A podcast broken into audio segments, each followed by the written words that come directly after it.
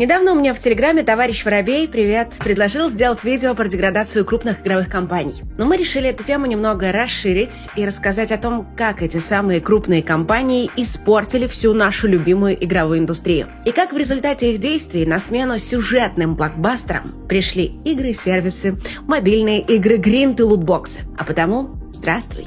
Меня зовут Даша Островская, ты на канале «Так остро», и сейчас ты услышишь историю о самой страшной битве игровых компаний за всю историю человечества. Битве, в которой не было победителей, в которой проиграли все, включая и тебя.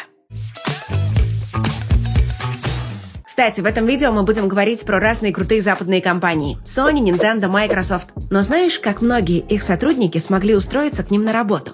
Благодаря обучению по схеме ESA – это когда долги за учебу выплачивают уже после трудоустройства на работу из фактической зарплаты. В кино и сериалах ты наверняка не раз видел такие ситуации. Однако теперь такое возможно и в России. Пионером в этой области стала Ката Академи. Здесь готовят к разным профессиям. Например, тестировщиков. Это, кстати, самый простой способ влиться в IT-сферу. Не нужно знать программирование или иметь техническое образование. Всего три месяца курсов. И 90% выпускников начинают новую карьеру с зарплатой выше 80 50 тысяч рублей. Однако такое обучение подойдет не всем. Кандидат должен пройти входное тестирование, а затем вкалывать на учебе, потому что за неуспеваемость тут отчисляют очень быстро. А все потому, что пока ученик не получит работу, он никому ничего не должен, и все риски берет на себя академия. И, наконец, студенты должны быть готовы после обучения переехать в Москву или Питер для того, чтобы начать работать. Так что если ты всерьез нацелен на карьеру айтишника, обязательно загляни в Ката Академи. Ссылки уже ждут тебя в описании видео. В 80-х годах игры были уже вполне себе серьезным бизнесом. Но при этом всю главную движуху делали компании, которые работали порой буквально в гаражах. Даже современные инди есть куда больше и круче, чем то, что было тогда. Доходило банально до курьезов. Например, в 1986 году вышла игра под названием «Квазатрон», которая немедленно получила культовый статус. Но при этом она как-то очень сильно напоминала игру «Парадроид», вышедшую годом ранее. Что такое? Неужели плагиат? Озадачились фанаты. Оказалось, нет. Просто авторы обеих игр работали в одной комнате. Эндрю Брейбрук делал Парадроид, а его коллега Стив Тернер портировал игру на Spectrum. Но в процессе, видимо, слишком уж увлекся и начал ее улучшать. Добавил более крутую изометрическую графику, новые геймплейные механики, сменил сюжет, написал другую музыку.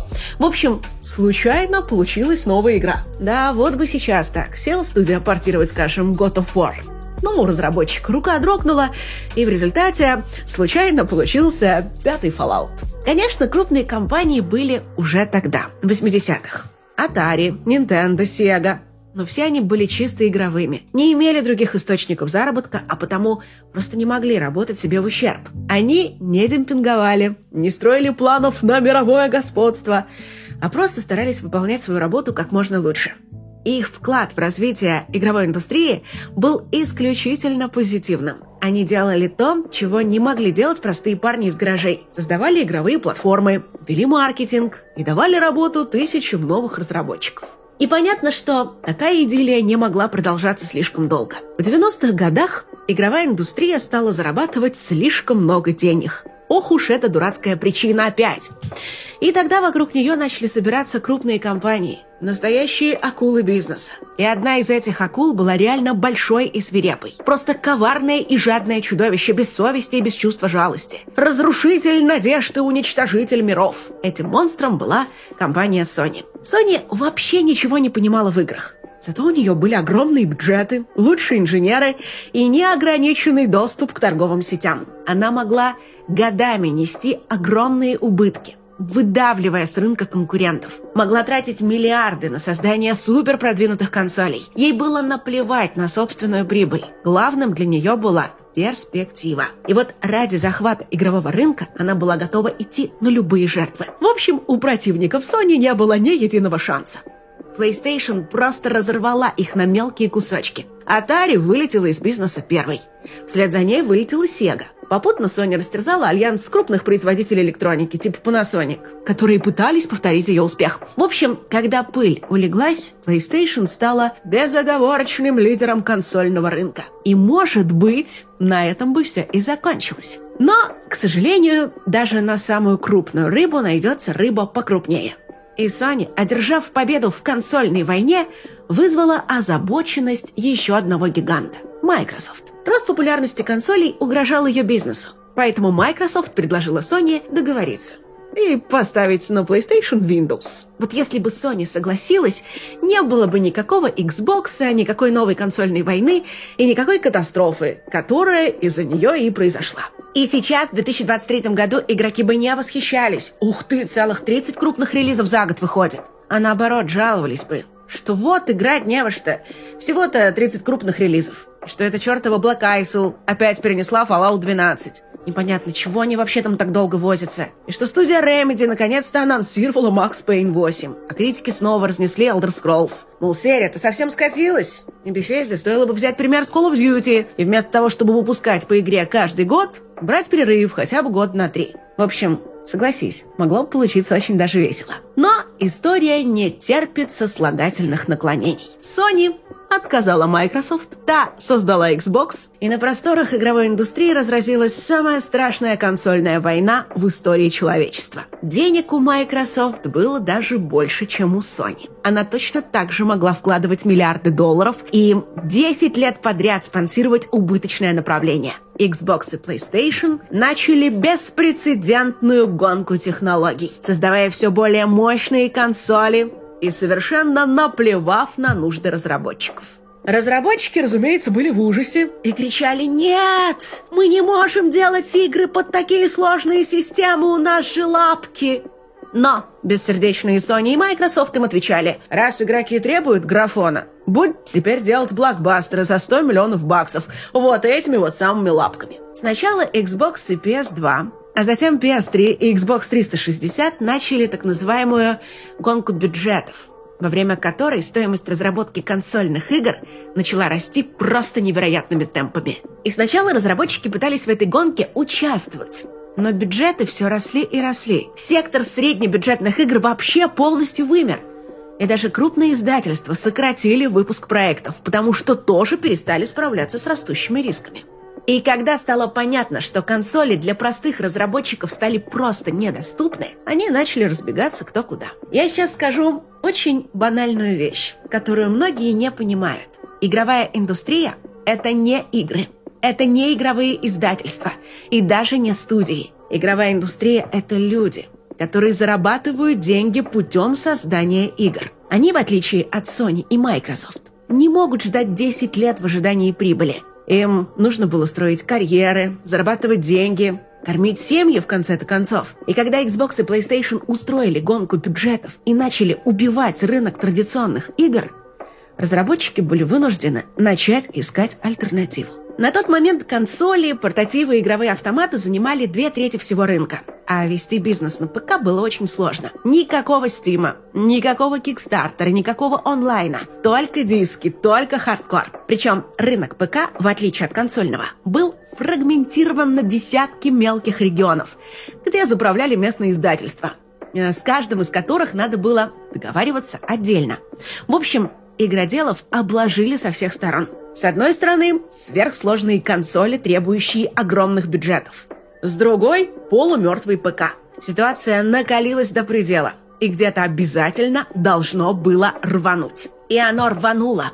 Эпицентром этого взрыва стала компания Nintendo – на конференции разработчиков GDC 2005 года ныне покойный президент Nintendo Сатору Ивата произнес свою знаменитую речь. Может, ее даже слышал. Он говорил, что, согласно визитке, он президент корпорации, в мыслях он разработчик, но в сердце он навсегда останется геймером. Обычно эту речь приводят, чтобы подчеркнуть, каким крутым руководителем он был. Но вообще-то его речь была о другом. Ивата говорил о том, что индустрия меняется, что с новым поколением бюджеты станут просто огромными, даже больше 10 миллионов долларов. Сегодня слушать такое, конечно, смешно, потому что сейчас 10 миллионов мало даже для бюджетного проекта. А еще в той речи Ивата пытался оправдаться за то, что Nintendo решила бросить многомиллионную армию фанатов на съедение Xbox и PlayStation. Да, в своей речи он утверждал обратное, типа «нет, не бросаем», но убедительных аргументов не привел. И по факту вышло, что все-таки бросили. Потому что другого выхода у Nintendo просто не оставалось. Она физически не могла тратить миллиарды долларов на то, чтобы участвовать в консольной войне на равных с PS3 и Xbox 360. Поэтому она посмотрела на все происходящее и решительно заявила «А идите-ка вы со своими гонками технологий в баню. Я в этом цирке третьим клоуном быть не собираюсь». После чего собрала вещички и свалила искать себе новую аудиторию. Но это если говорить так по-простому а экономисты любят разные пафосные названия, поэтому решение свалить куда подальше они назвали красиво «Стратегия Голубого океана». Мол, есть красные океаны, где конкуренты жрут друг друга, идет борьба за выживание, а есть голубые океаны, в которых пока что пусто. И что не надо пытаться конкурировать там, где это невыгодно, а вот проще найти новый рынок без конкуренции и начать там процветать. Собственно, Nintendo так и сделала – Вместо супермощной консоли она выпустила слабенькую приставку Nintendo Wii, которая ориентировалась на гиперказуалов. Эта консоль стала невероятно популярной, и у многих разработчиков словно бы открылись глаза. Они увидели, что рядом с ними есть огромный рынок в миллиарды игроков, которым пока вообще никто не занимается. И тогда все, кто пострадал от консольной войны, отправились вслед за Nintendo покорять новый мир. Начался бум социальных и казуальных игр. Затем бум мобильных игр, рассвет Стима и, наконец-то, бум инди-игр. По сути, рядом с традиционной индустрией сюжетных блокбастеров, задыхающейся от соперничества консольных монстров, начала создаваться совершенно новая игровая индустрия. И, казалось бы, вот он хэппи-энд! Можно порадоваться! Вот только на самом деле ничего хорошего в этой ситуации не было – Новую игровую индустрию начали строить самые слабые и хитрые разработчики. Те, кто дезертировал с войны консолей, потому что был не способен продолжать сражаться. И насмотревшись на битвы монстров, они стали такими же злыми и циничными. В новой индустрии игрока вообще не считали за человека. Для разработчиков мобильных и социальных игр это были ходячие кошельки, из которых нужно вытянуть как можно больше денег. Игроков изучали как животных пытались разузнать их желания и слабости, чтобы умело ими пользоваться. Как оказалось, такой подход отлично работает. Не игроки приносили куда больше денег, чем избалованные блокбастерами геймеры. Они даже не могли отличить хорошие игры от плохих. И в итоге даже мобильная индустрия обогнала и консоли, и ПК вместе взятые. Кстати, а чем же закончилась консольная война? Неужели PlayStation и Xbox так и продолжали воевать? Не понимая, что они убивают рынок. На самом деле, все они прекрасно поняли. В одном из прошлых видео я уже рассказывала, что в 2020 году бывший топ-менеджер Sony Шахид Ахмад и нынешний глава Xbox Фил Спенсер признались, что обе компании были в шоке от того, что натворили во времена PS3 и Xbox 360, и всерьез подумывали выйти из игрового бизнеса. Ну, потому что они пришли на этот рынок ради перспектив, а в итоге все, что получили, это кровавый финансовый мордобой с бесконечными убытками. Но терять вложенные средства было жалко, и они продолжили борьбу, только более осторожно. В первую очередь они постарались позаботиться о разработчиках. Превратили PS4 и Xbox One в аналог ПК, переведя их на архитектуру x86. Они надеялись, что это упростит разработку игры и сделает ее дешевле. Увы, этих усилий оказалось слишком мало, и приняли их слишком поздно. Например, с 2010 по 2018 год Electronic Arts сократила выпуск игр с полусотни до 10, Activision Blizzard с 26 до 10, а Take-Two с 19 до 9. Бюджеты одно время действительно притормозили, но в последние пять лет опять начали быстро расти. Видео про технологии, помнится, уже приводились цифры от самой Sony. Если в 2010 году God of War 3 обошелся всего 44 миллиона, то для God of War Ragnarok потребовалось уже все 200. И, кстати, именно поэтому PS4 в итоге победила Xbox One.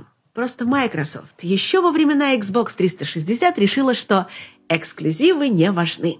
Тогда это было правдой. Сторонние издатели выпускали столько классных игр, что роль эксклюзивов в продвижении платформы оказалась снижена. Но как только крутых сюжетных игр стало не хватать, даже немногочисленный перевес эксклюзивов Sony начал играть огромную роль. В итоге PlayStation буквально раздавила Xbox в двух поколениях подряд. Но это не принесло Sony никакого особого богатства. После всех побед PS4 и PS5 это просто успешные платформы, но никак не станки по бесконечному печатанию денег. То есть в наше время консоли нужно полное доминирование. Просто чтобы быть нормальным, прибыльным бизнесом. Никакой миллиардной аудитории, никаких сверхприбылей. Да и вообще, лидерство получилось каким-то уж очень неустойчивым. И когда Microsoft объявила о покупке Activision Blizzard, аналитик Майкл Пактер сразу сказал, что если сделка состоится, Sony в течение 10 лет вылетит из консольного бизнеса. Почему? Ну, мы к нему в голову не заглядывали, но, вероятно, он имел в виду, что на рынке сейчас просто нет места для двух успешных консолей. Если платформа Xbox станет успешной, она вытеснит PlayStation. И наоборот, если PlayStation сохранит лидерство – Xbox останется неудачником, как и сейчас. Вот только Sony давно растеряла свои резервы. И кроме игр у нее мало что осталось. Она в том же положении, что Nintendo 30 лет назад. В то же время бизнес Microsoft силен как никогда. В том году она заработала 200 миллиардов. То есть больше, чем вся игровая индустрия вместе взятая. И она могла бы раздавить Sony как таракана – но внезапно на ее защиту встали антимонопольные органы. И когда стало ясно, что сделка может сорваться, пошел слух, что Microsoft может вообще закрыть или продать подразделение Xbox. И поверить в это очень даже легко. Если на рынке реально нет места для двух консолей, а за лидерство можно бороться только со связанными руками, то какой вообще в этом смысл? Погляди на этот график. Он наглядно показывает развитие игровой индустрии с самого своего рождения и вплоть до 2020 года. Сначала были только аркадные автоматы, они тут синего цвета, и консоли, которые выделены зеленым. На графике видно, как сжался рынок во время первого кризиса 83 года, а также видно, как поплохело консольному рынку в середине 90-х когда туда зашла Sony и начала давить конкурентов, не считаясь ни с какими потерями. Но первая консольная война закончилась быстро, и вплоть до начала нулевых консоли уверенно росли. Пока не появился Xbox. И что мы видим дальше? Да ничего. Почти четверть века стагнации. Мы видим, как взлетели мобильные игры, они показаны красным цветом. Туда сбежали все те, кто пытался спастись от консольных разборок. Видим, как смартфоны полностью уничтожили сектор портативных консолей. Он тут серенький в самом верху. Мы видим, как постепенно набирал силы ПК за счет онлайна. Он выделен голубым. А вот у домашних консолей все эти годы не менялось вообще ничего. И даже рекорд PS2 по количеству проданных консолей так никто и не побил. И, кстати, похоже, что в этом графике Nintendo Switch идет как домашняя консоль. Однако даже ее взлет в 2017 году не привел к увеличению консольного рынка. Не могу ручаться, что график стопроцентно точный, но если все так, получается, что Nintendo Switch не создала себе новую аудиторию, а отняла ее у Sony и Microsoft. А значит, консольный рынок настолько ограничен, что даже Nintendo не может найти себе в нем нишу, чтобы никому не мешать. И вот тут, пожалуй, можно подвести итоги консольной войны, начавшейся почти 30 лет назад. Для начала, тех, кто уже успел возненавидеть Sony за то, что она эту войну начала, спешу успокоить. Судьба ее за такое надругательство над игровой индустрией очень жестоко покарала. Когда-то Sony была процветающим гигантом, который занимался всем и сразу, от химии и медицины до космических исследований. Но затем она проиграла конкуренцию американским и китайским компаниям. И лет 10 назад чуть было вообще не обанкротилась, распродала почти весь свой бизнес и сосредоточилась на играх и кино. То, что раньше было для нее просто увлечением, стало основным занятием, так же, как и для Nintendo. Поэтому теперь Sony вынуждена жить в том аду, который сама же когда-то и создала. Тратит огромные бюджеты на блокбастеры, надеясь, что они не провалятся. Лежит пятки британским бюрократам, чтобы они запретили покупку Activision Blizzard. Ну а всем остальным приходится восстанавливать разрушенную безумной гонкой бюджетов игровую индустрию. Буквально создавать ее заново, с нуля. Сначала, благодаря Стиму и Кикстартеру, возродилась инди-индустрия. Она снова делала простые игры, как в 80-х годах. Затем пожирневшие инди увеличили бюджеты и возродили уничтоженный Xbox и PlayStation сектор среднебюджетных игр. Ну а прямо сейчас начали появляться первые крупные издательства, которые ищут возможность сделать в современных условиях не десятки, а сотни и сотни игр. Такие как Embracer Group – у которой в разработке находится более 200 проектов. И даже Electronic Arts в этом году успела порадовать нас ремейком Dead Space, Star Wars Jedi Survivor, Wild Hearts, а летом еще этот магический шутер выйдет Immortals of Avium. Мобильные игры тоже перестали быть таким привлекательным рынком, как раньше. Конкуренция там огромная, и все больше разработчиков начинает возвращаться на ПК и консоли. И, возможно, наступит день, когда даже самое жадное издательство устанет делать бесконечные игры-сервисы. Уволит последних специалистов по гринду и лутбоксам, соберет вокруг себя кучу маленьких геймеров, ни разу в жизни не видевших сюжетной кампании, и начнет рассказывать им сказку о давно забытых временах. Сказку о храброй принцессе-воине, которая решила защитить свою процветающую страну от злого огнедышащего дракона. О том, как она бесстрашно атаковала страшного зверя, но каждый раз терпела поражение. И, возвращаясь назад, ковала все более тяжелые латы и все более острые мечи. Снова атаковала и снова проигрывала, и снова ковала железо, покрывая свою броню шипами и изрыгающими огонь механизмами а потом снова возвращалась и снова рубила проклятое чудовище, не видя ничего из-за дыма и огня, рубила и рубила. Но в один из дней силы ее кончились. Ноги подкосились, и рука не смогла удержать меч. И тогда дым рассеялся. Воительница оглянулась и увидела, что страны, которую она поклялась защищать, уже давно нет, а вместо нее лишь выжженные руины от горизонта до горизонта. И посреди этих руин стоят два ужасных огнедышащих дракона, одним из которых является она сама. И тогда оба дракона поглядели в глаза друг другу, развернулись и пошли каждой своей дорогой. А в оставленной им грязи и пепле в следующую весну начали пробиваться первые зеленые ростки новой жизни.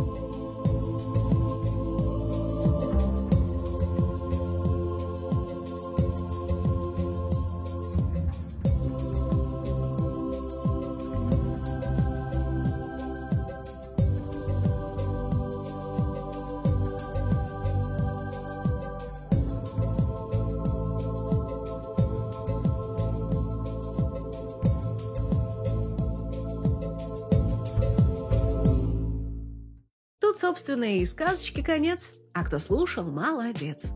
Если тебе понравилась наша история, поставь нам лайк. Подпишись на канал и заглядывай к нам в соцсети. Ссылки на них найдешь в описании к видео. А на сегодня это все. Увидимся в новых видео, а пока береги себя и свою психику и